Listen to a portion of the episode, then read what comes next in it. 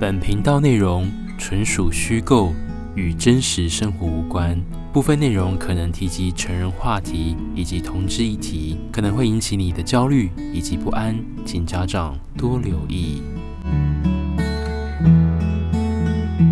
Hello，我是 Gina。那今天是二零二一的十一月份的中旬，这边我又来上来跟大家分享我这个礼拜的心情哦。没有想到，想说这个会有新的题材，就因为我自己使用的是 iPhone 的手机，如果对方也是使用 iPhone 手机的话，它会自动开启一个免费的简讯功能，透过网络叫 iMessage。有一天我就收到一个陌生的简讯，它第一通就写“抱吗？拥抱的抱？”问号。我想说啊，应该是跟那种之前的诈骗投资一样，就是那种利用可能伺服器，然后一直不断发送讯息，所以第一时间我就按了回报垃圾讯息，我就没有再多想了。又过了几天，他就传一个单字，他说是 Gene 吗？问号，然后又是传 iMessage，这时候我就觉得不太对劲了，因为通常这种钓鱼的简讯是不会知道我的英文名称的，但他就写出来了。我就直接回他说：“请问你是点点点？我真的忘记了。”他说：“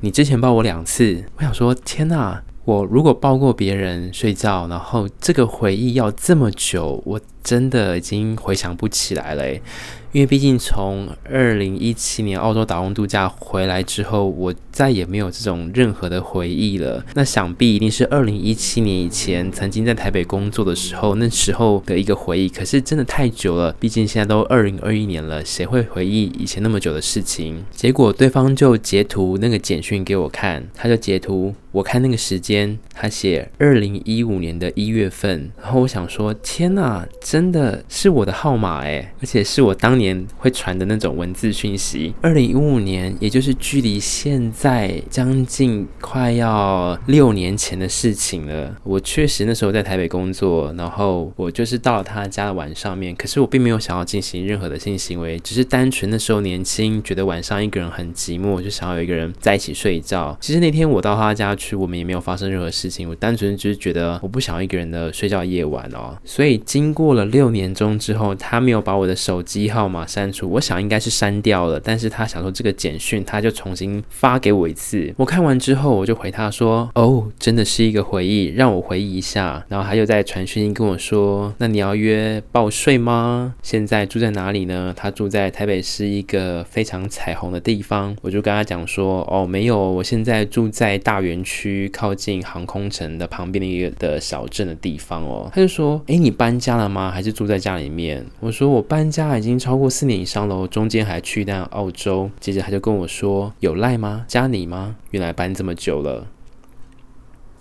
我这时候就回他：“你不是跟我一样都是苹果手机吗？iMessage 传讯息是免费的啦，你有看到蓝色的对话框框吧？不过因为我觉得时间真的太久了。”就我内心在想，我就问他说：“你可以提供照片让我回忆一下吗？你当时还没有搬到这个彩虹的地方的时候，那你当时住在哪个地方呢？”我肌力酸退了，他就问我说：“你明天上班吗？要不要用赖换？”然后他现在住那时候住在什么台北市什么消防局的那边，然后我就跟他直接回说：“虽然我那天放，我心里面那天是放假，然后今天也放假，然后但我就直接回他说，我的赖目前上班要登录就是公司的桌机，不太方便提供。”因为觉得讯息容易看到，但是我也很有诚意附上我近期的照片了。他就跟我说啊，忘记你了，不然等你有赖的时候再给你看，不然就等你下班的时候来找我。然后呢，这时候我就隔了大概三个小时，我忙完之后一见正直，我就回他说没有关系啦，改天好了。天气严寒，身体保重。啊，对方也是礼貌回一个哦，彼此保重。其实一个讯息，如果六年间都没有任何的联络，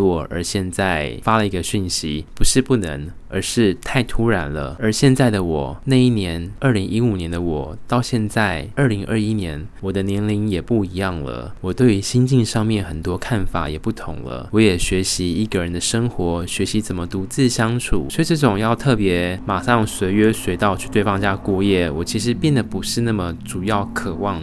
会发生任何事情。不过不得不说，当年嗯、呃、在台北的工作的时候，放假的时候确实会比较多机会去认识台北的同志哦，因为毕竟人口数来讲，台北的同志，新北、台北整个来讲，它的数量是最多的哦。那我现在住在航空城这边呢，不是说没有，那因为疫情的关系，所以你知道航空城附近的居民也是大量减少啊。再者，外国旅客要来的机会也不太可能哦，所以我就变得不太爱出门。后来是因为我现在心都放在澳洲的 James 身上面，我觉得我跟他比较有共鸣，可以好好的聊天。其实现在的我会觉得，呃，可以跟对方好好的聊天，比起你外表身材要多么的健美健壮，或是要如何来的重要。我觉得两个人要有同样的价值观，呃，有一样的想法接近，那我觉得这才是重要的。因为很多时候你跟对方聊不下去的时候，就算对方再长得这么可口哦，但个性不合，你终究还是无法走下去的。我想我不会再主动回复这个人的讯息，虽然他有我的手机号码，也许我也有他的手机号码。不过现在的我真的就像之前我们也有聊到说，我真的很不太喜欢换赖的讯息，除非是真的好朋友，不然我现在赖的话呢，我有分两个账号，就是一个是我自己私人的，一个是工作专用的，不然真的很容易被打扰哦。但基本上非必要的话，我真的真的不太喜喜欢加人家的赖，因为加完之后就只会聊个几次，就不会再聊了。然后有时候我 iPhone 换手机，然后联络人有可能不见，然后讯息有可能遗失的情况下，我宁可选择就是简讯或是 email 的部分，就是至少它可以保留，我也可以帮助我自己回忆哦。你是一个也不喜欢跟别人换赖的人吗？如果有陌生人或是你约了网络上的交友软体，你会直接跟对方换赖吗？我当然知道很多外国人他们都是使用 WhatsApp，就是直接必须要换手机门号哦，所以这个没有问题。手机门号我反而能够接受，因为大不了就直接封锁了。那会不会读已读讯息？我觉得可能 iMessage 现在也会做到，你可以显示你要不要给对方知道哦。最后我还在想一件事情，我的手机门号好像已经快要超过十年以上都没有换了，一直来都是同一个门号，所以我反而喜欢就是把重要的人、重要的事情存在手机号码里面，就算不联络，但是如果真的够熟的话，有一天还是会彼此就是电话会联系，因为 lie 呢有可能会改 ID 之类的，就联络不上对方，这是有可能的。